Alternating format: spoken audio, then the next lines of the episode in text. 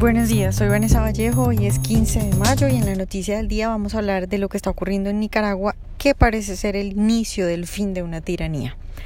Los nicaragüenses llevan 27 días ya en las calles protestando contra el gobierno de Daniel Ortega. Las manifestaciones estallaron después de un anuncio sobre una modificación al sistema de seguridad hecha por el tirano, pero se prolongaron porque la motivación real de la gente para salir a las calles es el descontento con el gobierno, la pobreza, el socialismo y en general el problema de que tienen a un tirano en el poder.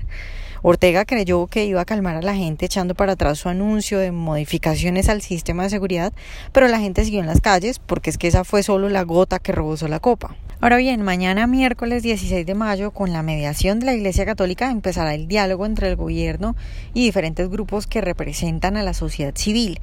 Y ojo, que este no es un diálogo como el que ocurre en Venezuela o como el que ocurría hasta hace poco entre la MUD y Nicolás Maduro. ¿Y por qué estos diálogos son diferentes? Bueno, porque los militares en Nicaragua se han alejado de Ortega. En mi opinión, lo que han hecho es una especie de advertencia. Le han dicho que ellos no lo van a apoyar sin restricción y que está acercándose al límite. Eso es lo que creo que le han mandado de mensaje a Ortega. El sábado que acaba de pasar, el ejército de Nicaragua tomó distancia y aseguró que no va a reprimir más a la población que se manifieste contra el gobierno y que entonces el gobierno debe resolver los problemas dialogando porque no habrá más represión. Entonces, pues a Daniel Ortega se le ha complicado la situación. Tiene una sociedad dispuesta a salir a la calle, a pesar de que en lo que va de las protestas ya han muerto más de 55 personas y no parecen para nada asustados. Otro punto fundamental es que los grupos empresariales que durante los 11 años consecutivos que lleva Ortega en el poder lo han apoyado, hoy también se hacen a un lado y lo dejan solo.